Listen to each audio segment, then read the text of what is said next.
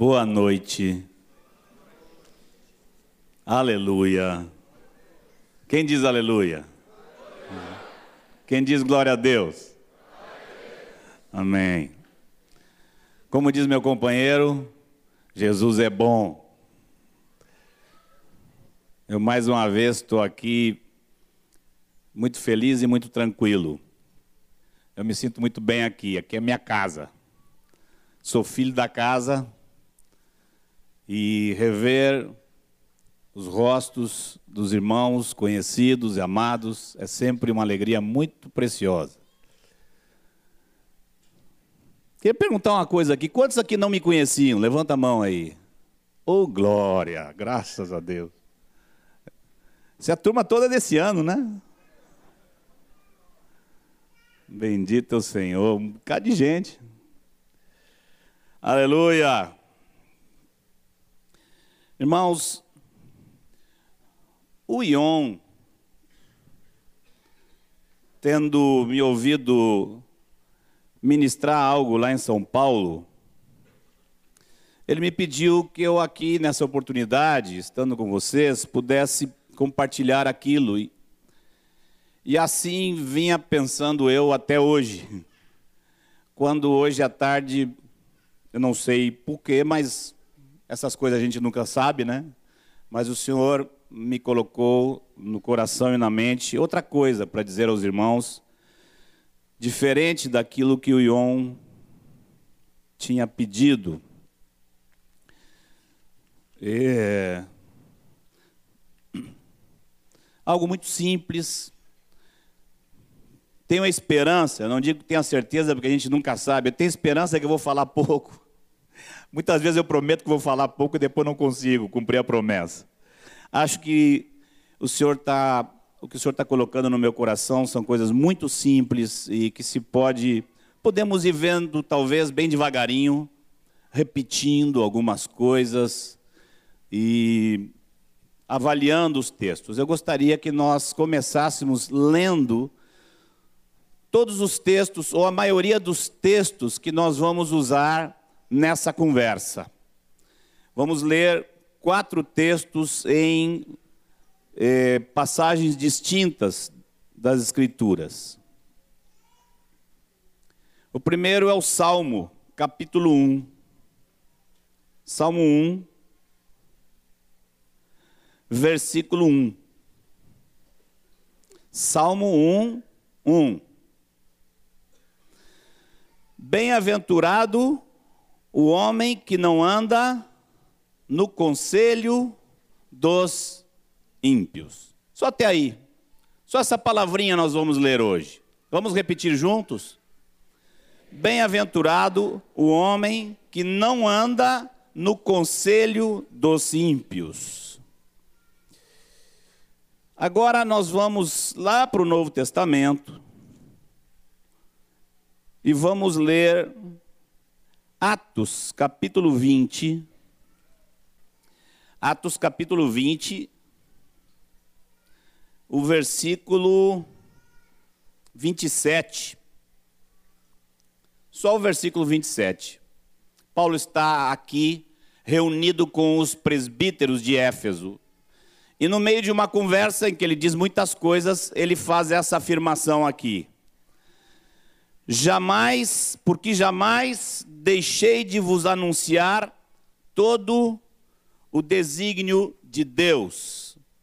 Alguns de vocês, é possível que tenha uma outra tradução que diz aqui: jamais deixei, jamais deixei de vos anunciar todo o conselho de Deus. Alguém tem essa tradução aí? Alguns irmãos têm essa tradução. Jamais deixei de vos anunciar todo o conselho de Deus. Queria lembrar que nós lemos Salmo 1:1, bem-aventurado o homem que não anda no conselho dos ímpios. Vamos ler agora 1 Pedro capítulo 1, versículo 18, apenas o versículo 18. sabendo que não foi mediante coisas corruptíveis, como prata ou ouro, que fostes resgatados do vosso fútil procedimento que vossos pais vos legaram. Nós não fomos apenas resgatados do inferno. Nós fomos resgatados, diz a Escritura, do fútil procedimento que nossos pais nos legaram. Assim está escrito aqui. E por fim, vamos ler Romanos, capítulo 12. Queremos é, colocar nossa atenção no versículo 2, mas nós vamos ler o 1 e o 2, para que o 2 não fique aí no ar.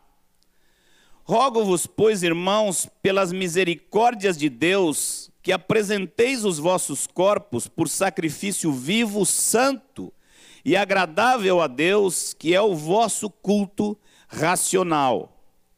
E não vos conformeis com este século, mas transformai-vos pela renovação da vossa mente, para que experimenteis qual seja a boa, agradável e perfeita vontade de Deus.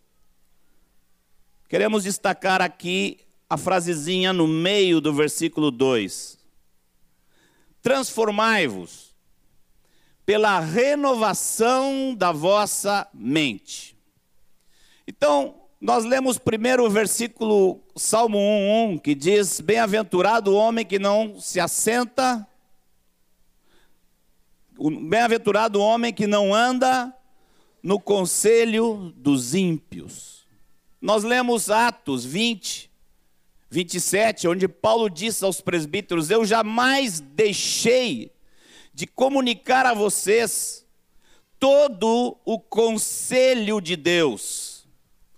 Nós lemos 1 Pedro 1, 18, que fala que nós fomos resgatados do fútil procedimento que nossos pais nos legaram. E agora nós lemos esse texto que onde o apóstolo está rogando que nós nos transformemos pela renovação da nossa mente. Qual a ligação que pode haver entre esses quatro textos, que numa primeira olhada podem parecer tão desconexos entre si?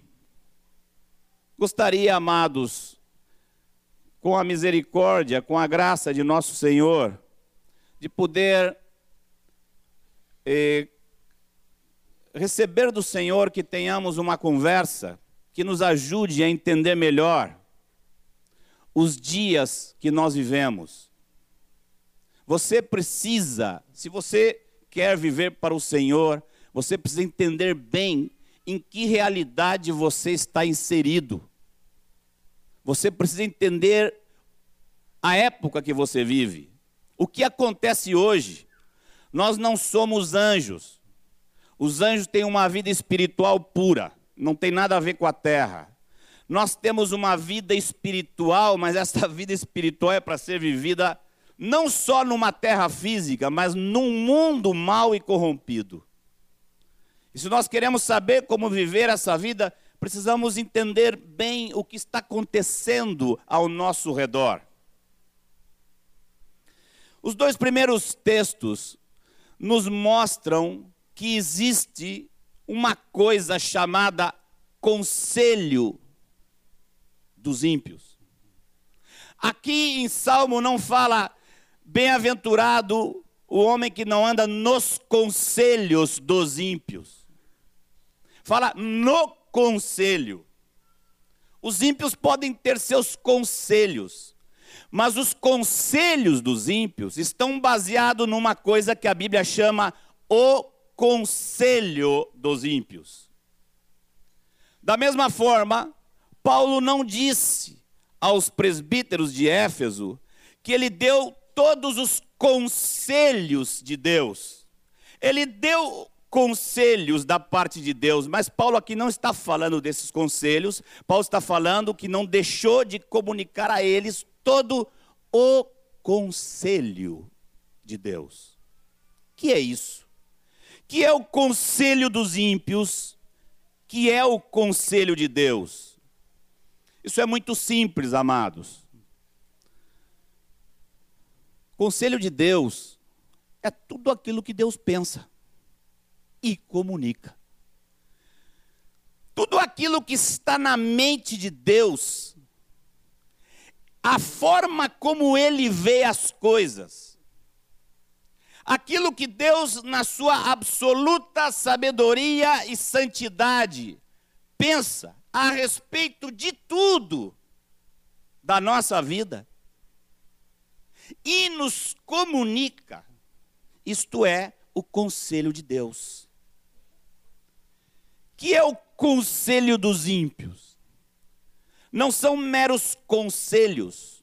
O conselho dos ímpios é uma mente gerada do inferno, gerada por Satanás, mas que vem a este mundo e se torna numa forma de ver as coisas, uma interpretação de todas as coisas, do que é essa vida, do porquê dessa vida, de como essa vida deve ser vivida, do que é bom, do que é mal, do que é correto, do que é errado. Um conceito a respeito dessas coisas tomado ele de forma global, é um conselho. Por que é importante saber isso? Eu estou falando aqui de realidades filosóficas e desinteressantes. Amados, isso tem a ver com a nossa vida. O conselho de Deus e o conselho dos ímpios formam a vida de todos os homens. Ou sua mente está orientada pelo conselho de Deus, ou sua mente está orientada pelo conselho dos ímpios. Alguns gostam de acalentar a ideia de serem livres pensadores. Isso não existe. Não existe livre pensador. Tudo que o homem pensa é fruto daquilo que ele já ouviu, que ele soma isso com isso, aquilo com aquilo outro, tira a dedução dele. Mas ele não é um livre pensador. Só existe um livre pensador: Deus. Deus é o único que é livre para pensar absolutamente certo sobre todas as coisas. E nós podemos nos tornar pequenos livres pensadores se desistimos de nossa mente, eu vou dizer assim, quando eu entendi isso um pouco após minha conversão, você sabe o que eu fiz com minha cabeça? Botei no lixo. Meus pensamentos, minhas ideias, tudo que eu tinha aprendido na vida, eu disse, é lixo, esterco. Tenho que começar a aprender tudo de novo, como um bebê. Minha mente, até o dia da minha conversão, era absolutamente formada pelo conselho dos ímpios. Você não sabia que sua mente é um pequeno computadorzinho que vai sendo programado? Você não sabe isso? Você precisa saber isso. Vou provar isso para você. Como é que a nossa mente funciona? Meu amoroso pai, que volta e meia conta algumas histórias a meu respeito, hum, vocês já devem ter ouvido. Eu vou contar uma aqui, que vocês, todos os que já têm algum tempo aqui, já devem ter ouvido. Porque eu já vi lá, ele contou não sei aonde, no Rio, São Paulo, no Paraná, onde é que ele foi, ele contou essa história. Eu vou contar de novo. Vocês vão ficar encantados comigo. Vocês vão me amar demais. Eu tinha três aninhos. um pouco menos talvez. Saindo de uma reunião com meu pai, andando pela rua para chegar até nossa casa, de mãos dadas com meu pai andando, passamos por debaixo de uma árvore cheia de flores e uma flor havia caído no solo. Já sabe a história, né, João Nelson? Já ouviu? Diz meu pai que eu, com três anos, puxei minha mão, tirei minha mão dele, me abaixei diante da florzinha e comecei a fazer assim com a cabeça. E eu dizia: que pena, pena, que pena. Eu estava com pena da flor. Vocês não gostaram desse menino? Não é um amor essa criança? Que fofura.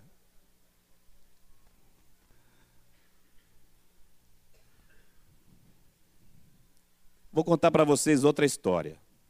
Essa não sei se meu pai contou. Eu, pelo menos, não ouvi nunca ninguém me dizendo que ele contou.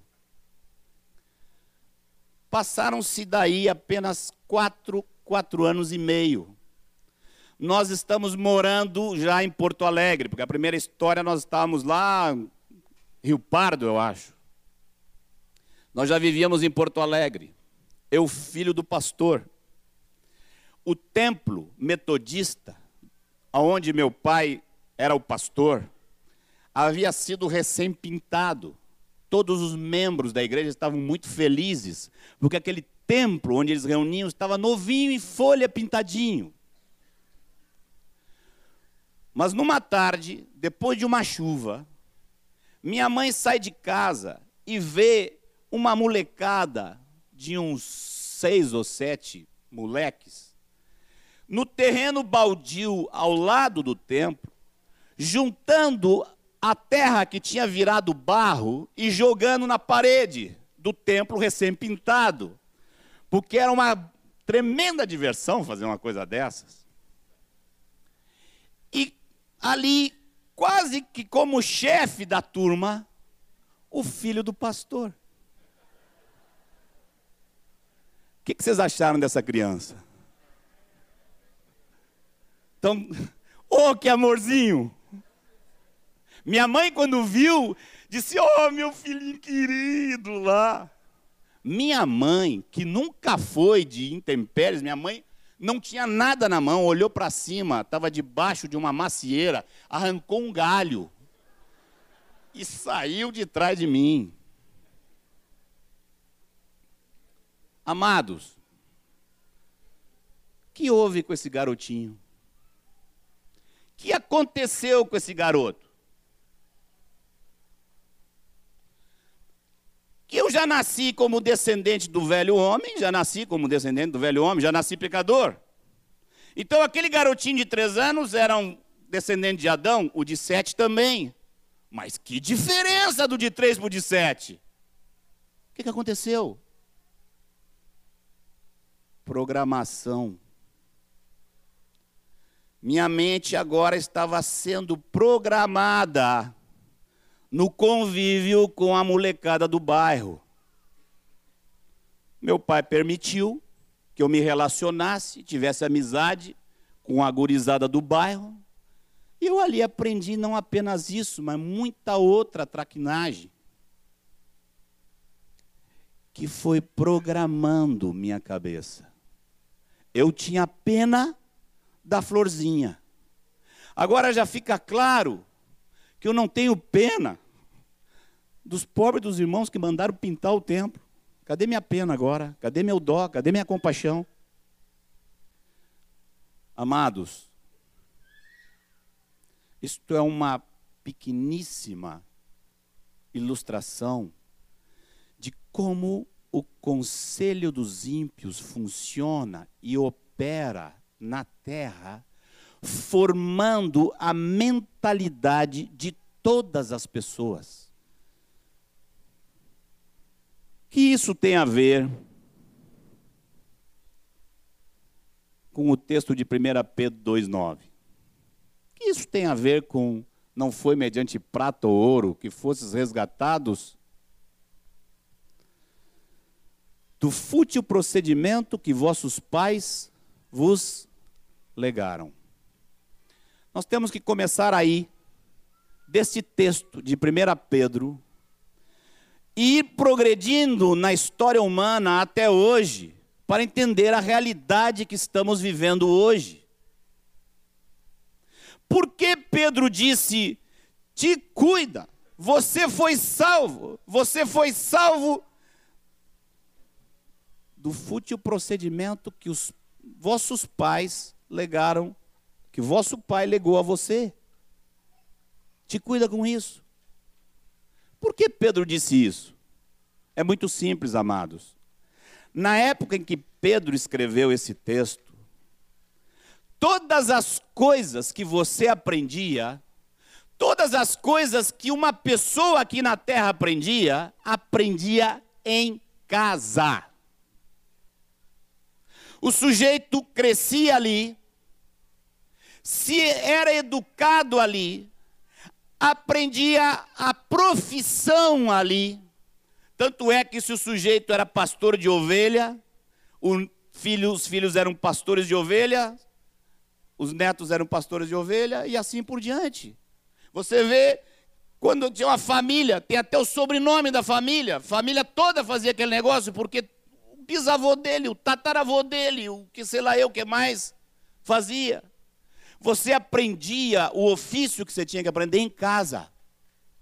Tudo você aprendia com os pais. E você aprendia com seus irmãos mais velhos, que iam aprendendo antes, mas tudo era o conselho dos pais, que era o quê? Conselho dos ímpios. Então, o que o sujeito tinha para aprender de ruim, ele aprendia com os pais dele. Se os pais não tivessem muita ruindade, ele ia aprender um pouco de ruindade.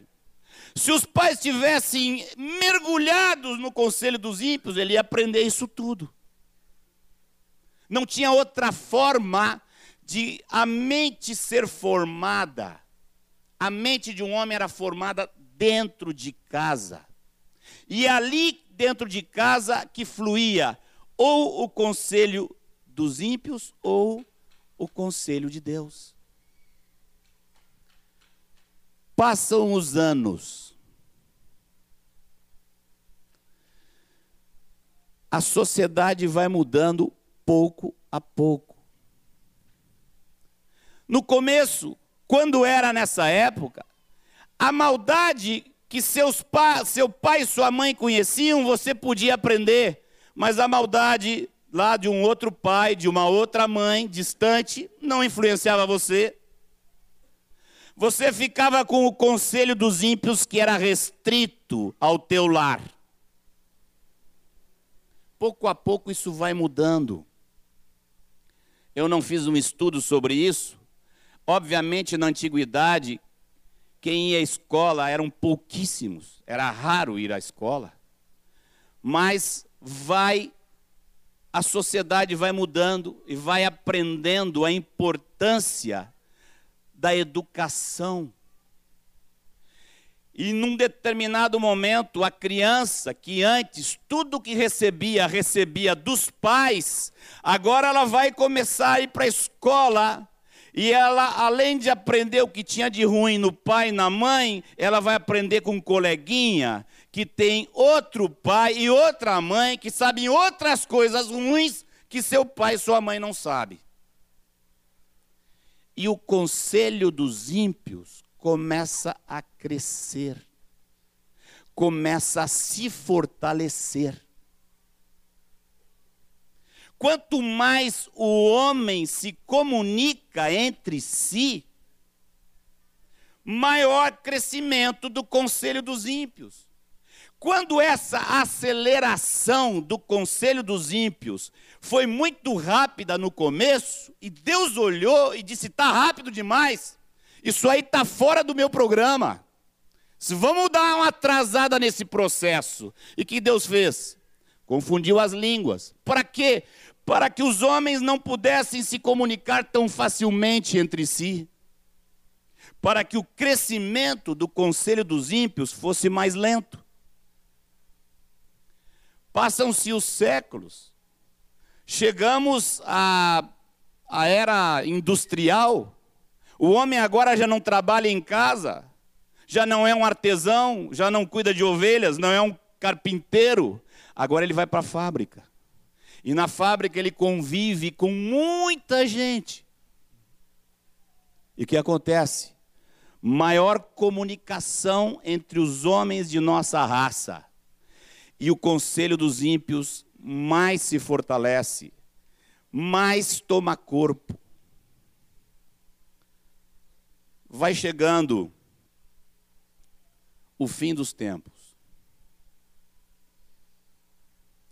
Tudo estava profetizado a respeito dos dias que vivemos. A multiplicação da iniquidade não era novidade para Paulo, pois ele escreveu que isso ia acontecer.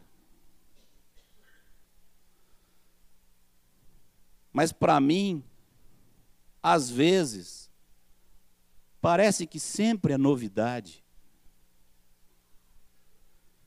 Gente, os mais jovens aqui me olham com esse cabelo branco. Eu queria dizer para vocês assim: eu não sou tão velho assim. Eu queria dizer para vocês assim, queridos, os mais jovens: 25 anos, 30 anos atrás, foi ontem. Que é 30 anos? Agora eu vou dizer para vocês o que significa 30 anos nesse processo do Conselho dos Ímpios.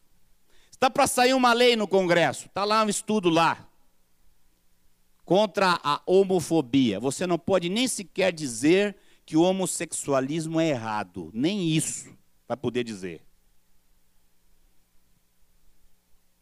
Quando eu era garoto, eu não conheci um homossexual. Eu me lembro que no meu bairro, a gurizada do meu bairro, uma vez disse assim: Ó, tem um lá, na turma não sei da onde, daquele bar, tem um lá que é. Aí um olhava para o outro assim: É mesmo? É possível? O cara é mesmo? É. É. É. Como é que pode? Eu estou falando para vocês de quando eu tinha 12, 13 anos, 40 anos atrás. Como é a realidade hoje? Há muito tempo já. Há 10 anos atrás, há 10 anos atrás, passados 30 anos dessa história que eu conto para vocês. Há 10 anos atrás, se você fosse num programa do Jô Soares e tivesse, fizesse uma pergunta lá e você dissesse lá no ar que homossexualismo é uma perversão da natureza humana, você ia ser vaiado por aquele público que está lá no, assistindo o Jô Soares. Hoje você nem vaiado pode ser, porque não vão te deixar nem falar. Você é proibido de falar. Se falar, você vai para a cadeia. Que mudança terrível! A mudança, amados, não é apenas comportamental. A mudança comportamental vem atrás de uma mudança de mente. A cabeça das pessoas de hoje é absolutamente diferente da cabeça das pessoas de 30, 40 anos atrás. E nós precisamos entender o que está acontecendo. Eu estudei no IPA. Eu me lembro, eu no IPA. 10 anos, 12 anos, não sei. Fiquei sabendo eu e alguns colegas ficamos sabendo que na turma tal tinha um garoto que os pais tinham se separado. Como? Oh, pobre coitado. Os pais separaram. Como é que coitadinho? Eu me lembro desse pensamento, esses sentimentos passarem por mim. E hoje? como é hoje. Que absoluta diferença.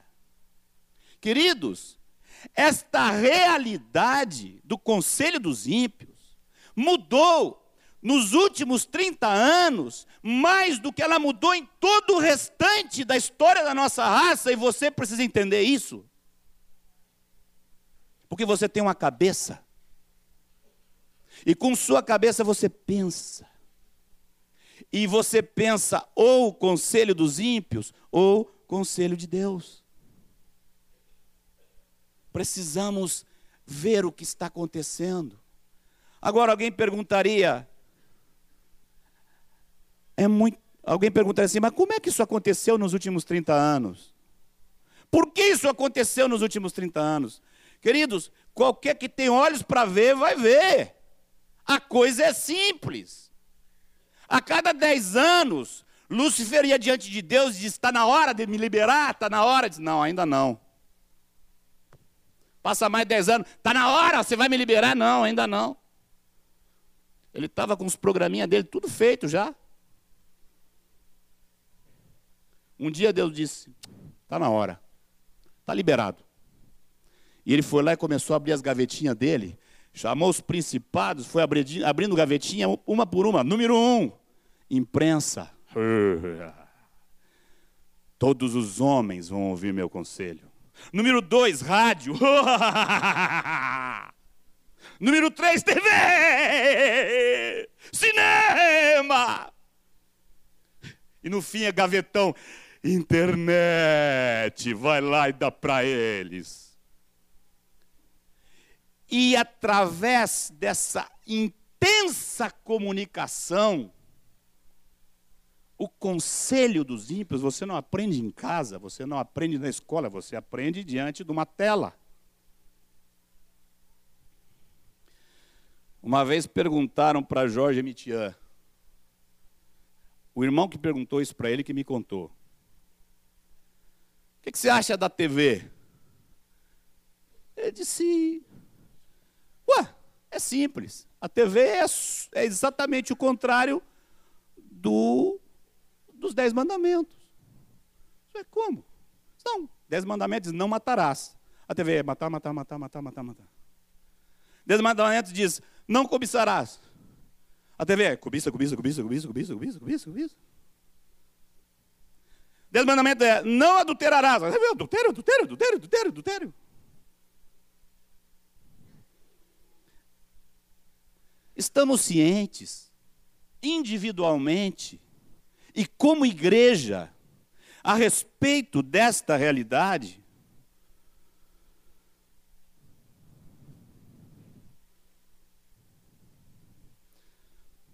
Vamos dar mais uma ilustração.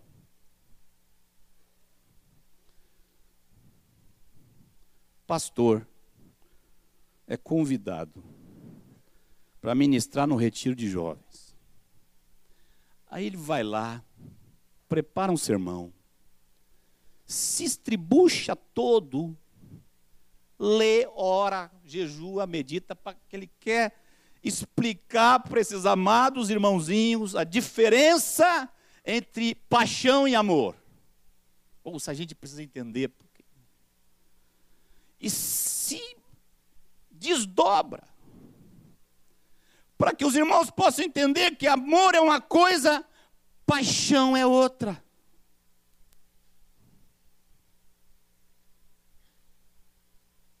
Não é verdade? Tem que se desdobrar. Aí os, os jovens dizem: Amém. Que beleza. Amém. Que bom. Na semana seguinte, juntam todos os jovenzinhos para ir ver Titanic.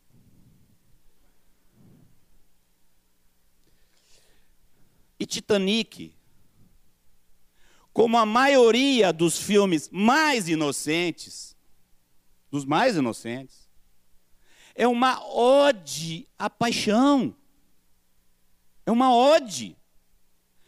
A verdade é que isso está sendo bombardeado principalmente na cabeça das meninas.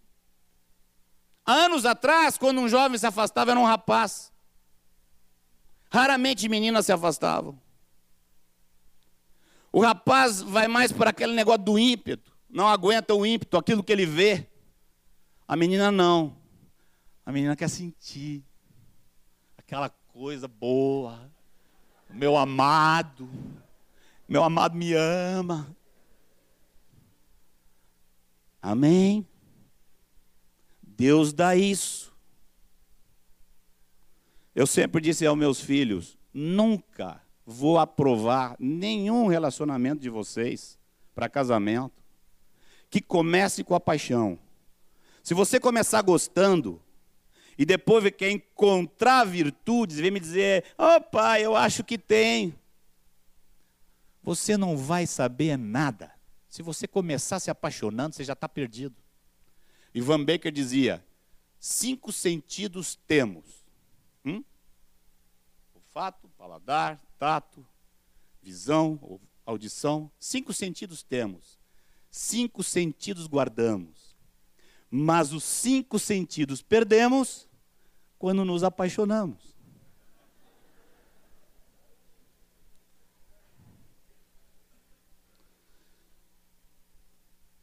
Isso está lá incrustado na cabeça de todo mundo. Sabe qual é a realidade que o diabo ensina? Se você não puder viver uma intensa paixão amorosa, a sua vida nunca vai ter sentido. Isso é que está aí no conselho, no conselho dos ímpios, e isso é forte. E isso reina na cabeça desse mundo e na cabeça de muito cristão. E de onde ele tirou isso? Titanic 1, Titanic 2, Titanic 3, é, tudo é assim.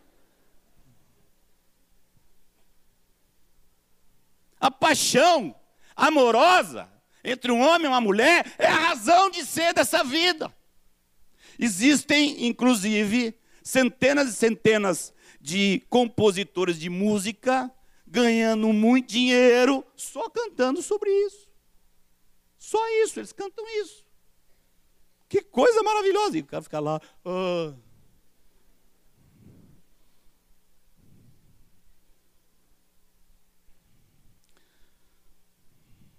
Minha filha, Suzana, se apaixonou por um rapaz, quase perdeu para sempre a vida eterna. Começou a andar mal, começou a mentir. Foi terrível. Eu passei o Regiane e eu, como pais, passamos uma experiência que nunca pensávamos passar com nossa filha. E não havia é, uma forma de contornar o problema. Só havia uma forma. É a forma que rogamos, oramos, jejuamos para que o Senhor alcançasse. E o Senhor alcançou. Que forma? Ela tinha que renunciar a essa paixão. O rapaz criado na igreja, estava mal, afastadão, friozão, queria nada, estava mais, era desanimado, coitado, e também apaixonado. E que luta tivemos até o dia em que Susana foi levada pelo Espírito Santo a renunciar a essa paixão. E depois de muita luta, um dia Deus me deu uma palavra de sabedoria para ela. Eu disse para ela, filha, hoje é a tua decisão. Agora eu vou te dizer um negócio. Ela nunca esperou um negócio desse. E meus discípulos também nunca esperavam que eu um dia fizesse uma coisa maluca dessas. Eu disse: se você não quiser Jesus, agora você vai ter que escolher entre esse rapaz e Jesus. Não tem esse negócio de você querer Jesus e ficar adulando essas coisas, gente. Não dá. Nós, como igreja, temos que rejeitar tudo que não é do conselho de Deus. Não tem como. Ah, vamos dar um jeitinho, vamos ver se o rapaz se converte, vamos chegar lá. Vamos dar jeitinho nenhum, não tem jeitinho esse troço. O único jeito que eu conheço é cruz. Não tem outro jeito. E um dia eu disse, filha, se tu quiser, o pai vai te pedir até, te permitir até namorar esse rapaz.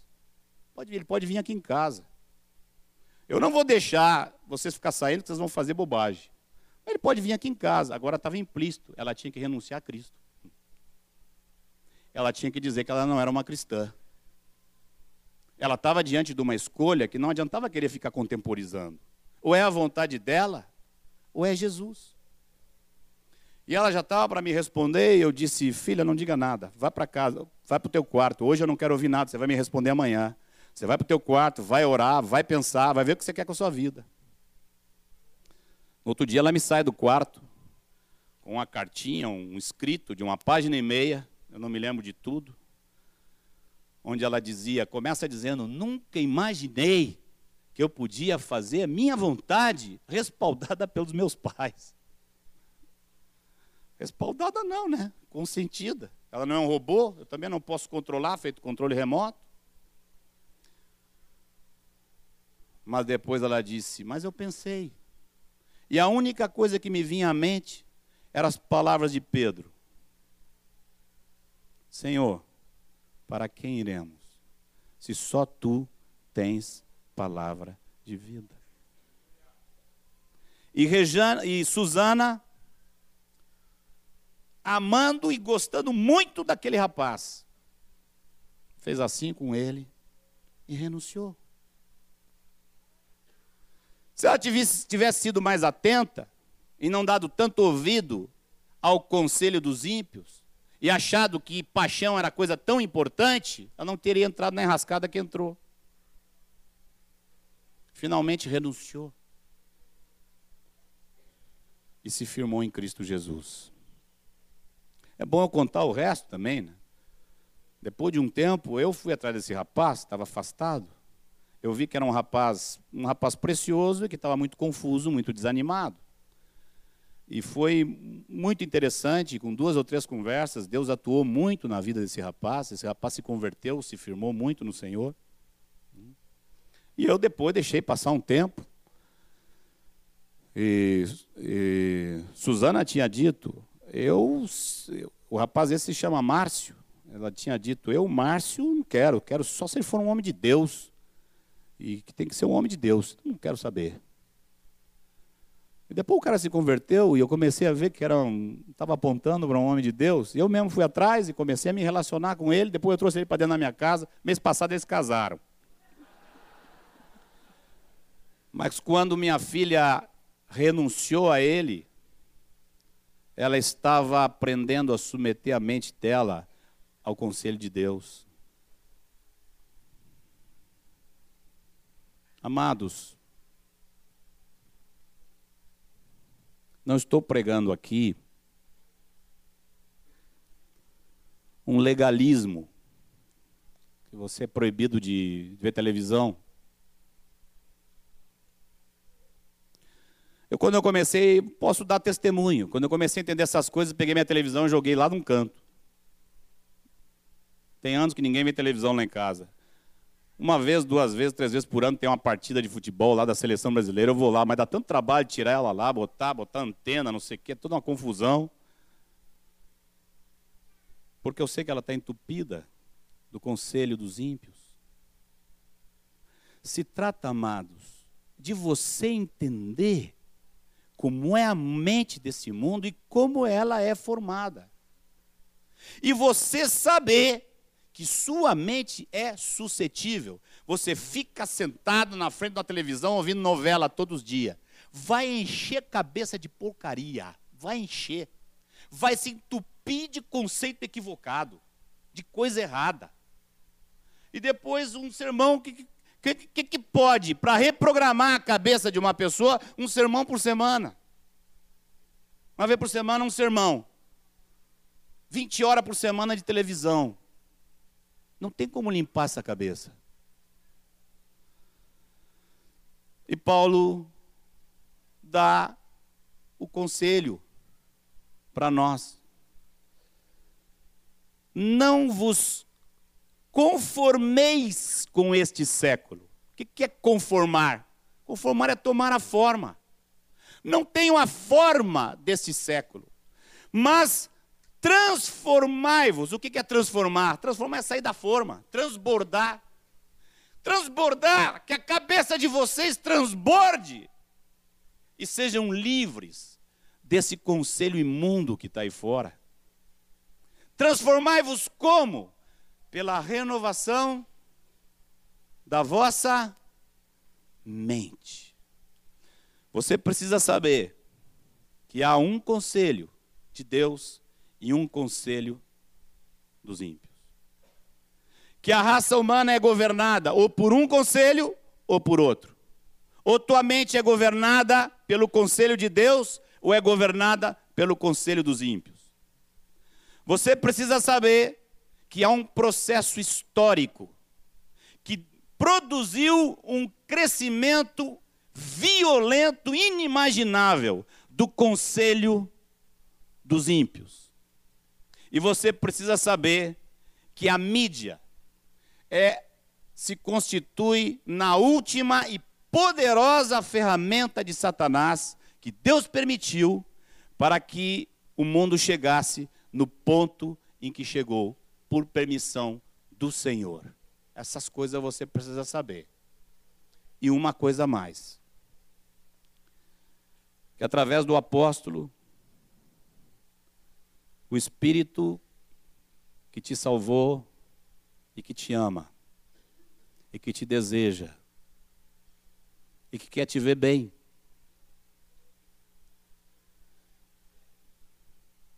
Te diz e te roga: transformai-vos pela renovação da vossa mente.